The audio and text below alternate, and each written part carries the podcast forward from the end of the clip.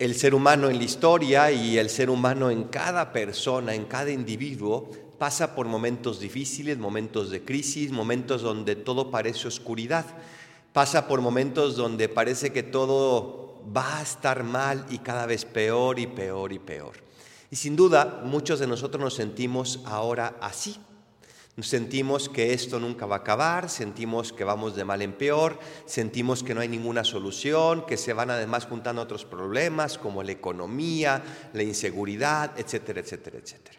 Y el día de hoy Dios nos regala esta primera lectura donde Él les aseguraba a ese pueblo judío que se sentía abandonado, que se sentía desterrado, que se sentía ni siquiera sin Dios porque no tenían templo y les asegura, días vendrán en que todo esto se acabará. Días vendrán en que habrá abundancia. Días vendrán en que todo será paz y alegría. Y esta palabra Dios nos la dice a nosotros sin ninguna duda. No sé cuándo, pero lo que sí sé es que esta palabra se refiere sobre todo al cielo. En los momentos de dificultad, en los momentos de oscuridad, tenemos que levantar la vista y ver al cielo y recordar que estamos hechos para ese lugar donde no habrá ninguna enfermedad, ninguna crisis, ninguna inseguridad, ninguna inestabilidad.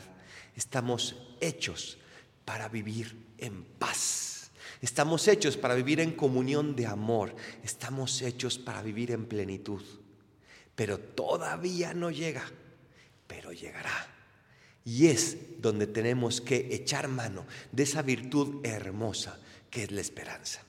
A través de la esperanza tenemos esa seguridad de que esto que Dios nos promete llegará. Tarde o temprano llegará. Cuando tus lágrimas sean más abundantes, cuando tu corazón esté más angustiado, recuerda esto. Días vendrán en que vivirás en paz, en felicidad y lleno de amor y tu corazón experimentará esa paz si dejas que se inunde de la esperanza que Dios nos promete. Así sea.